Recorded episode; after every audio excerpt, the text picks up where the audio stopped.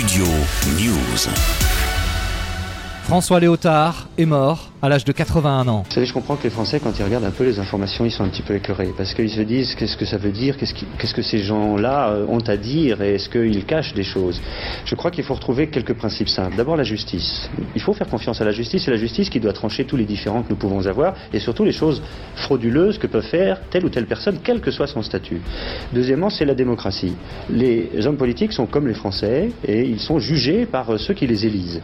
Et donc, il y a des élections, il faut que les Français y participent et qu'ils disent je veux qu'on aille dans telle direction plutôt que dans telle autre. La démocratie, ce n'est pas quelque chose de malsain. Et enfin, troisièmement, je crois qu'il faut que, effectivement, les hommes politiques disent davantage la vérité.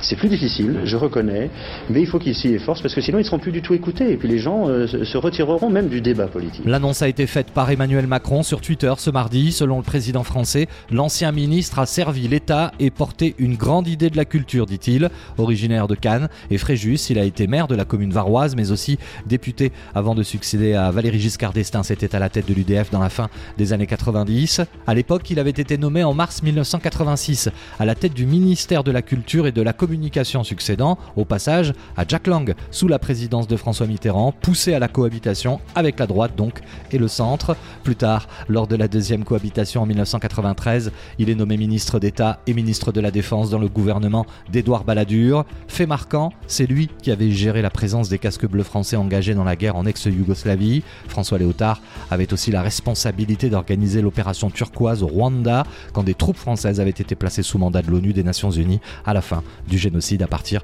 de juin 1994. Je regrette rien, j'ai beaucoup aimé ce que j'ai fait, mais je suis bien content d'être libre aujourd'hui, d'être un homme libre avec une parole libre, ce qui est, ce qui est difficile. Vu comme l'enfant terrible de la droite française, il avait du caractère, des convictions, un sens de l'État qui lui aura valu finalement le respect de ses pères. Né le 26 mars 1942 à Cannes dans une famille de sept enfants, il était aussi le frère du comédien Philippe Léotard. J'ai rencontré des gens comme Michel Piccoli, comme Patrice Chéreau à cette occasion, et, ils posent tous la même question. Au fond, est-ce que je, qu'est-ce qu'il y a de moi dans les rôles que je joue? Et Philippe a certainement connu cette, euh, cette euh, obsession de, de la question. François Léotard aura aussi connu des déboires judiciaires. Il avait été condamné par la Cour de justice de la République dans l'affaire dite Karachi en mars 2021 à deux ans de prison avec sursis pour complicité, je cite, d'abus de biens sociaux alors qu'il dirigeait le ministère de la Défense à l'époque.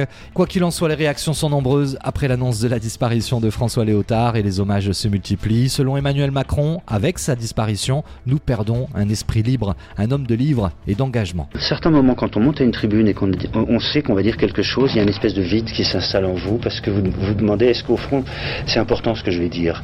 Et j'ai deviné petit à petit que ça ne l'était pas. Je, reconnais que c'est un peu bizarre. J'ai mis longtemps à comprendre que au fond je pouvais peut-être vivre autrement, que j'étais pas obligé d'avoir cette approbation de, de ces centaines ou ces milliers de gens. Studio News.